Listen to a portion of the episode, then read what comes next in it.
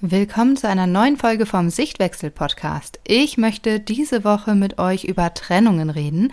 Und zwar habe ich auf Instagram geteilt, dass ich letztes Wochenende totale Premiere, drei Tage, zwei Nächte von zu Hause weg war. Ich war in Köln auf einer Fortbildung und ich habe super viele Fragen von euch dazu bekommen. Und ja, wir sprechen heute einfach mal darüber, was so für Blockaden da sind, gerade bei uns Frauen, wenn wir uns trennen von unseren Kindern, was das mit Vertrauen zu tun hat und wie wir mh, mm, in Verbindung bleiben können mit unseren Kindern auch auf Distanz. Willkommen zum Sichtwechsel-Podcast. Ich bin Katharina und ich zeige dir, wie du dein Kind entspannt und liebevoll begleiten kannst. Ganz ohne Strafen, Drohungen und ständiges Meckern. Damit auch dein Familienalltag leichter und harmonischer wird. Ja, wie gesagt, letztes Wochenende war ich weg. Ich bin Freitag Vormittag gefahren um 11 Uhr. Da habe ich den Großen schon gar nicht mehr gesehen. Der ist natürlich in die Schule gegangen. Mit dem ähm, mittleren, den hatte ich noch zur Kita gebracht und den jüngsten hatte ich dann noch kurz vorher gesehen. Und ich bin am Sonntagabend erst wiedergekommen. Zum Glück um, ich glaube, es war so 19 Uhr. Das heißt, ich habe die Kinder noch gesehen und noch kurz mit ihnen Zeit verbracht, konnte also noch ein bisschen mit ihnen spielen, bevor sie dann ins Bett gegangen sind. Ja, aber mit drei Kindern ist es natürlich auch absolut unterschiedlich, wie so mein Gefühl war von Kind zu Kind.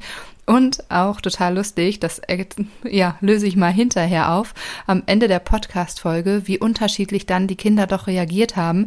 Ganz anders, als ich es gedacht hätte. Also drei Kinder, ähm, fast zwei Jahre, fünf Jahre und fast zwölf Jahre.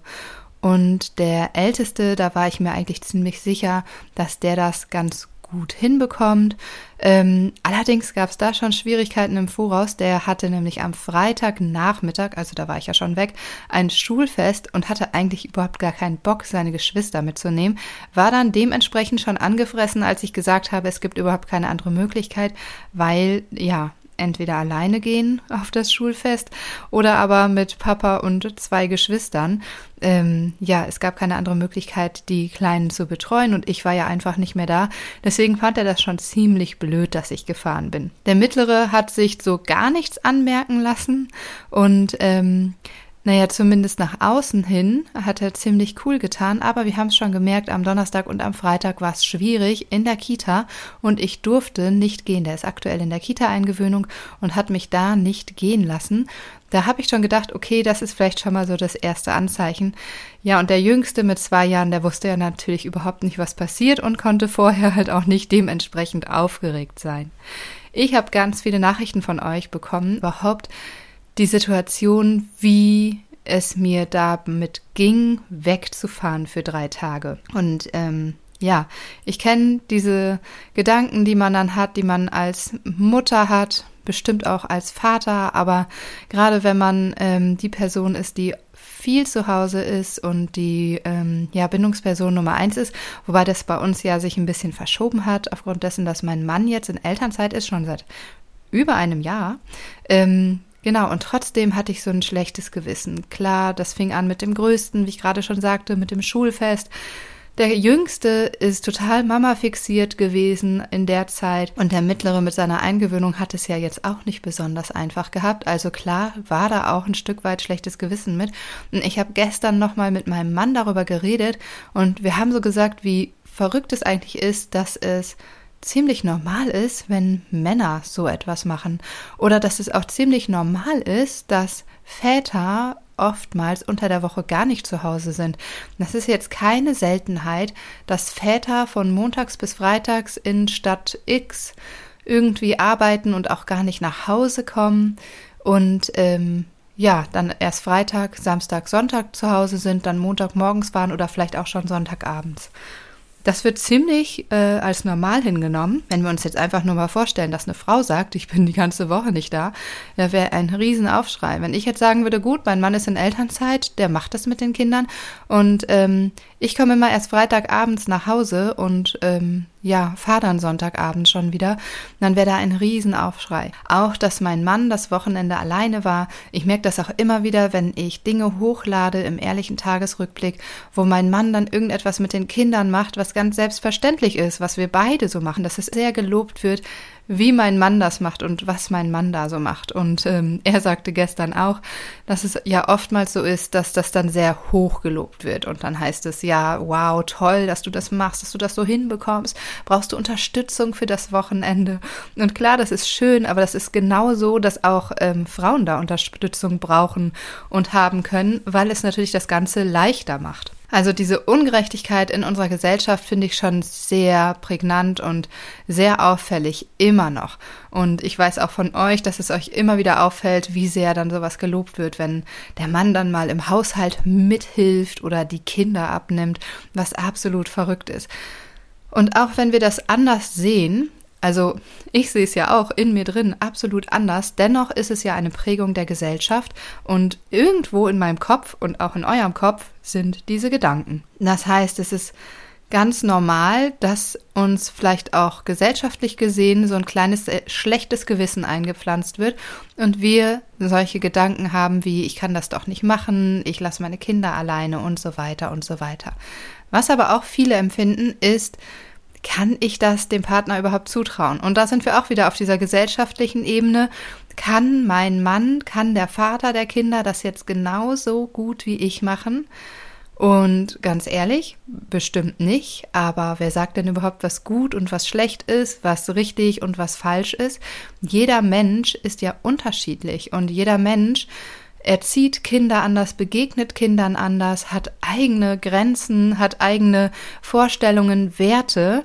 Und das ist ja total unterschiedlich, wie das weitergegeben wird an die Kinder. Ob jetzt also der Partner das richtig macht oder nicht richtig macht, ist natürlich völlig abhängig von deiner eigenen Vorstellung und von deiner eigenen Wertung. Und wenn da, wir da so einen Schritt zurückgehen und sagen, okay, ich bewerte jetzt mal nicht mehr das Verhalten meines Partners, ich höre auf, das zu bewerten und beobachte vielleicht einfach nur mal, was da so passiert, dann können wir auch so den Freiraum geben, auch den Kindern zu lernen, dass Menschen unterschiedlich ticken und dass jeder Mensch unterschiedlich ist. Und nur so kann ich natürlich auch als Kind eine unterschiedliche Bindung zu verschiedenen Menschen aufbauen. Ich finde es total wichtig, dass wir da ins Vertrauen kommen. Mm, ich habe vor zwei Wochen ein Video auf Instagram geteilt, das fand ich ganz interessant. da war ich mit meinem Mann und den Kindern in so einem Park und die waren im Bollerwagen unterwegs. Wir hatten auch nichts mit, irgendwie Helme oder sowas. Das haben wir ja nicht mit im Bollerwagen. Es ist ja völliger Unsinn, weil normalerweise ziehen wir die im Schritttempo durch die Gegend. So, und dann war da in diesem Park ein kleiner Berg, möchte ich mal sagen. Doch, das war schon Berg. Also das ging schon, äh, ja, bestimmt so 30, 20, 30, ich bin so schlecht im Schätzen. Ich würde mal sagen, ja, 30 Meter, ich sag mal 30 Meter runter und auch ziemlich steil runter. Ähm, die Kinder können diesen, äh, diesen Henkel, na, wie nennt man das, diesen, dieses Ding vom Bollerwagen, womit ich sie ziehe, das können sie nach innen klappen und dann haben sie sozusagen eine Lenkstange und können jetzt diesen Berg runterfahren mit so einer Lenkstange. Ja, fünf und zwei Jahre sitzen dann da drin und sollen diesen Berg runterfahren. Für mich ist es schon, wenn wir das hier bei uns machen am See und das ist eine Mini-Steigung und das sind so gefühlt fünf Meter, da kriege ich schon Herzrasen. und mein Mann ist völlig anders und hat da viel weniger Angst, ist auch für sich viel weniger ängstlich. Der stellt sich auf ach, der macht egal welche Sportart und das funktioniert. Bei mir das absolute Gegenteil. Das heißt auch viel weniger Vertrauen so in dieses eigene Körper, in diese eigene Körperbeherrschung, als mein Mann das bei sich zum Beispiel hat. Ähm, und der hat die Kinder dann da oben hingestellt und sagte, ja, dann fahrt mal runter. Ich hatte das Video auf Instagram gepostet, habe dann noch hinterhergeschrien, Sven, Sven, lauf da hinterher, die sind viel zu schnell, weil ich echt die Krise bekommen habe. Ähm, ich habe sie aber machen lassen und ich bekam eine total schöne Nachricht, wo jemand schrieb, das ist so schön auf allen Ebenen zu sehen, wie, wie er vertraut, wie ich mich sorge und wie ich ihm aber auch vertraue und wie ich ihn einfach machen lasse. Und ich glaube, das ist ziemlich sinnbildlich dafür, dass wir ja einfach Vertrauen haben dürfen in andere Leute und nicht immer das Allerschlimmste und aller das, das Allerschlechteste sehen dürfen. Es hat natürlich alles seine Grenzen. Und wenn mein Partner ähm, ja grob wird meinen Kindern gegenüber körperlich oder ähm, wirklich verletzend oder so, dann springe ich da natürlich in die Bresche. Aber wir dürfen einfach vertrauen und sagen, okay, jeder darf ja auch seine eigenen Erfahrungen miteinander machen. Das heißt, Kind und Vater dürfen ja auch Erfahrungen miteinander machen. Und auch das ist natürlich etwas, was wir als Elternpaar lernen durften. Wir sind ja nun schon seit zwölf Jahren Eltern. Das ist natürlich nochmal was anderes, als wenn man gerade frisch Eltern geworden ist. Aber ich glaube, manchmal in genau diesen Momenten den Mund zu halten. Also gut, so richtig gehalten habe ich ihn ja nicht. Ich habe ihn hinterher gerufen. Aber nicht zu sagen, boah, nein, das machen wir jetzt nicht. Oder ähm, wirklich in manchen Situationen den Mund zu halten und sich da nicht einzumischen. Das habe ich ganz oft in Diskussionen, die zwischen den Kindern und meinem Mann sind, wo ich in meinem Kopf merke, wie ich mir Sachen zurechtlege und denke, nee, eigentlich sollte man so oder dies oder das oder jenes. Und das ist auch so viel emotionaler Ballast, der da abgeworfen wird, wenn man sich sagt, nee, die machen das schon. Ist okay. Macht ihr mal. Ihr kriegt es schon hin. Ähm, wenn ihr das mal macht, dann werdet ihr merken, wie viel da von einem abfällt, wie sehr man ja Verantwortung abgeben darf, wie sehr man sich einfach mal fallen lassen darf und nicht immer versucht krampfhaft alle Zügel in den Händen zu halten. Das ist das, was wir ganz oft in unserer Herkunftsfamilie gelernt haben, dass die Frau, die Mutter, vielleicht auch die Großmutter irgendwie alles in der Hand hält, alle Zügel in der Hand hält und sagt, wo es lang geht und Boah, habt ihr das gehört? Irgendwas ist da unten passiert. Mein Mann ist nämlich mit den Kindern unten in der Küche zum Thema Vertrauen. Ich vertraue einfach mal darauf, dass da jetzt nichts Schlimmes passiert ist. Ja, aber das ist das, was wir gelernt haben. Ähm, dass so über Haushalt und Kinder die Mütter, Großmütter und so weiter, ähm, ja, die Zügel in der Hand haben und ähm, ja, sowas vielleicht nicht so gerne abgeben. Und da einfach mal zu hinterfragen, ist das bei mir auch so? Darf ich vielleicht mal lernen, zu vertrauen und Dinge abzugeben? Und was ist vielleicht der kleinste Schritt, den ich da erstmal in diese Richtung gehen kann? Was ist das nächste, was ich abgeben darf, wo ich sage, okay, da schenke ich Vertrauen, das gebe ich ab? Ja, und nun mal zur, zur Trennung an sich, also wenn wir dieses Ganze vorher haben, unser Schuldgefühl, unser Vertrauen in den Partner und so weiter und so weiter. Wie war denn jetzt überhaupt diese Trennung an sich für uns? Also ich muss sagen, wir haben täglich telefoniert, was ein bisschen schwierig war, weil meine Weiterbildung zumindest am ersten Tag super lange ging, bis 8 Uhr abends. Und dann konnten wir nicht mehr telefonieren. Ich habe dann einfach noch ein Foto geschickt und wir haben dann am nächsten Morgen telefoniert. Immer per Videoanruf, damit wir uns auch gegenseitig sehen. Die Kinder konnten dann sehen, wo ich bin, wie groß die Stadt ist und so. Für uns hier als Landeier ist Köln natürlich riesengroß gewesen. Und ich muss sagen, ich habe da auch einige Impressionen für mich mitgenommen und habe einiges zu verarbeiten gehabt an dem Wochenende. Genau, aber für die Kinder ist es wichtig, dass sie in dem Moment auch einfach Sicherheit bekommen, Bindung aufbauen können. Ihr könnt zum Beispiel ähm, euren Wochenplaner dementsprechend gestalten, dass ganz klar zu sehen ist, wie lange ihr weg seid, wann ihr wiederkommt, dass ähm, der andere Elternteil, der zu Hause bleibt, dann da dementsprechend äh, die Schildchen verschiebt und mit dem Kind immer guckt, dass ihr, wie gesagt, Videoanrufe macht, Bilder schickt, so immer wieder in Verbindung bleibt. Je nachdem, wie alt euer Kind ist, bindet es sich ja auch unterschiedlich oder auch welche Sprache der Liebe es spricht, bindet es sich unterschiedlich. Es kann zum Beispiel auch sein, dass es gut hilft, wenn ihr das gleiche Kuscheltier habt. Also wenn du, bevor du fährst, zwei Kuscheltiere kaufst, vielleicht auch irgendwie so zwei, die sich ergänzen und der eine hat das eine und der andere hat das andere und dass man dann einfach weiß, okay, das Kuscheltier schläft jetzt bei dem anderen. Vielleicht auch nochmal abends ein Foto machen und dem Kind schicken. Wie gesagt, immer mal wieder Fotos schicken oder vielleicht auch dieses Kuscheltier mit mitnehmen. Das wäre jetzt zum Beispiel jetzt gerade mal ganz spontan Einfall. Das hätte ich natürlich auch irgendwo in der Weiterbildung mal hinsetzen können, zeigen können, wie es da aussieht. Dann abends, wenn ich noch mal essen gegangen bin und so weiter, dass die Kinder immer in Verbindung sind. Eine total schöne ähm, Geschichte kann ich euch erzählen von Katja, der Teilnehmerin des Bindungskurses der ersten Runde. Das ist ja jetzt schon anderthalb Jahre her die hat, ähm, weil im Bindungskurs ist Bindung natürlich ein ganz wichtiges Thema und ihr lernt auf verschiedenen Ebenen, wie sich euer Kind bindet, also in die Tiefe rein auch bindet. Und Bindung bleibt ja nicht ähm, auf einer Ebene, sondern geht immer, immer tiefer. Und Katja hat das zum Beispiel gemacht, dass sie, als sie gefahren ist, ihrem Kind kleine ja, Dinge versteckt hat. Sie hat, also das Kind sammelt gerne Steine und malt diese gerne an. Und sie hat Steine gesammelt vorher, diese angemalt und in der Wohnung versteckt. Und am Abend hat sie dann mit ihrem Kind telefoniert und gesagt, so jetzt such doch mal den Stein in dem und dem Raum und durch Videotelefonie sind sie so dann in Verbindung gekommen, haben so ein bisschen zusammen den Stein gesucht. Der Stein war dann da, die Verbindung war da, also ein, ein super schöner ähm, Aufhänger in Verbindung zu bleiben und jeden Tag so einen Stein zu, zu verstecken, dass das Kind oder den das Kind dann sucht. Eine super schöne Idee, in Verbindung zu bleiben über einen längeren Zeitraum, wenn man jetzt, ja, beruflich oder privat einfach eine längere Zeit unterwegs ist. Wenn ich schon vom Bindungskurs erzähle, der nächste Bindungskurs startet nämlich schon im Oktober. Es sind jetzt ach, fünf, sechs Wochen noch, dann geht die Anmeldung schon los. Wenn du das auch gerne wissen möchtest, wie du dich bindest oder wie dein Kind sich bindet und wie du in Verbindung sein kannst, denn Bindung ist für alles das A und O, für für die komplette Beziehung mit deinem Kind ist Bindung das A und O. Ob es um Kooperation geht, ob es um ähm, Verständnis füreinander geht, ob es um Kommunikation geht, auch wenn dein Kind später älter wird, dass ihr da weiter in Verbindung bleibt. Das ist das A und O.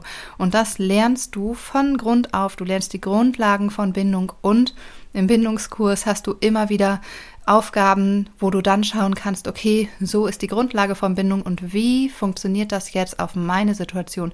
Wie sieht das jetzt bei meinem Kind oder bei meinen Kindern aus? Wie ganz genau funktioniert da unsere Bindung und haben wir vielleicht irgendwo Bindungslücken? Wie können wir diese auffüllen? Und so weiter und so weiter. Das alles lernst du im Bindungskurs, der im Oktober wieder öffnet. Wenn du dich auf die Warteliste einträgst, musst du unbedingt machen, weil du kriegst immer alle Bonusmodule. Du bekommst im Bindungskurs, wenn du als allererstes buchst, immer alle Bonusmodule. Und Du erfährst auch als allererstes, wann der Bindungskurs geöffnet hat. Denn fünf Tage vor der offiziellen Öffnung bekommt die Warteliste einen geheimen Link per Mail von mir geschickt und kann dann nämlich schon buchen mit allen Bonusmodulen und du verpasst auf jeden Fall gar nichts. Also trag dich unten in die Warteliste ein. Ich habe die hier drunter gepackt in die Podcast-Beschreibung. Trag dich ein in die Liste und dann freue ich mich mega, wenn ich dich dann auch ab Oktober sechs Monate lang begleiten kann, wie du von der Erziehung mit deinem Kind zur Beziehung findest und ein friedvolles und ja harmonisches Familienleben haben kannst. So, jetzt aber die Auflösung. Wie hat denn jetzt welches Kind reagiert? Ich habe das ja gerade schon gesagt. Ähm, der Große mit zwölf Jahren, da dachte ich so, ach ja, komm, der steckt das ja voll easy peasy weg. Klar, es hat ihn geärgert mit seinem Schulfest, aber im Grunde kriegt er das gut hin. Der Mittlere hat so ein bisschen auf cool getan und ich dachte auch, er tut weiterhin auf cool. Ähm, ja, ich sag gleich mal, woran wir noch gemerkt haben, dass es ihn sehr beschäftigt hat. Und der Jüngste, genau, ich war der Meinung, der kriegt es halt vorher nicht so mit und wird jetzt im Laufe der drei Tage irgendwie immer mehr vermissen, vermissen. Und ja, so war es auch. Mein Mann sagte, dass die erste Nacht super war, überhaupt kein Problem. In der zweiten Nacht hat er schon total schlecht geschlafen und hat äh, ab dem zweiten Tag abends immer mal nach Mama gefragt und am dritten Tag auch. Hat mich auch beim Telefonieren immer wieder gefragt, ob ich ins Auto steige und ob ich mit dem Auto nach Hause komme. Anscheinend ging es aber gar nicht so sehr um mich, sondern tatsächlich nur um das Auto. Denn als ich nach Hause kam, ist er schnurstracks an mir vorbeigelaufen und hat das Auto freudig begrüßt. Das zeigt einfach auch mal wieder so diese Unreife von Kindern. Je jünger Kinder sind, desto mehr sind die wirklich im Moment, im Hier und Jetzt. Und hätte er vielleicht vorher mich gerade vermisst gehabt, dann wäre die Begrüßung natürlich völlig anders abgelaufen, als jetzt in dem Moment, wo er ähm, das gar nicht mehr so auf dem Schirm hatte und ja, diesen Moment von, oh, ich will Mama zurück, irgendwie gar nicht mehr so gefühlt hat. Der mittlere hat tatsächlich durch sein Verhalten das Ganze wieder gezeigt. Es lief auch am Mon äh, Montag, am Samstag richtig gut noch. Am Sonntag, sagte mein Mann, wusste er schon, dass ich nach Hause komme. Und den ganzen Sonntag war der wie so eine kleine Rakete unterwegs und irgendwie ist hier durchs Haus geflitzt und hat äh, Unruhe gemacht und war wirklich total unruhig und total drüber. Und mein Mann hatte überhaupt nicht die Möglichkeit, mit drei Kindern hier den dementsprechend einzufangen. Also nicht wirklich einzufangen, aber so einzusammeln durch Bindungsrituale. Ja, und als ich dann nach Hause kam, ist er direkt auf meinen Arm gesprungen und hat erstmal geweint und musste das Ganze erstmal, ähm, ja, so verarbeiten. Hat dann auch in der Nacht bei mir geschlafen, was auch sehr untypisch ist, weil es eigentlich nicht so ein körperliches Kind ist, was so Körpernähe sucht. Aber ja, genau, das brauchte er dann auf jeden Fall in dem Moment. Und der Größte, von dem ich ja dachte, ach, das wird irgendwie voll easy peasy. Dem habe ich schon tatsächlich beim Verabschieden angemerkt, dass er sehr ruhig war und dass ihm, ja, dass er das doch schon schade fand, dass ich nicht da war. Während der Zeit, als ich nicht da war, ging es dann, aber der war auch sehr happy, als ich wiederkam und ist sowieso ein sehr einfühlsames Kind und nimmt viele kleine Feinheiten so wahr alle Kinder brauchen irgendwie dann wieder ihren Tank aufgeladen ähm, auf ihre Weise. Und genau, wenn du rausfinden möchtest, welche das zum Beispiel bei deinem Kind ist, trag dich auf jeden Fall in die Warteliste ein. Dann freue ich mich, wenn ich dich im Oktober sechs Monate lang begleiten darf. Und vor allem freue ich mich, wenn wir uns übernächsten Freitag wieder hören. Bis dahin wünsche ich dir eine ganz wundervolle Woche.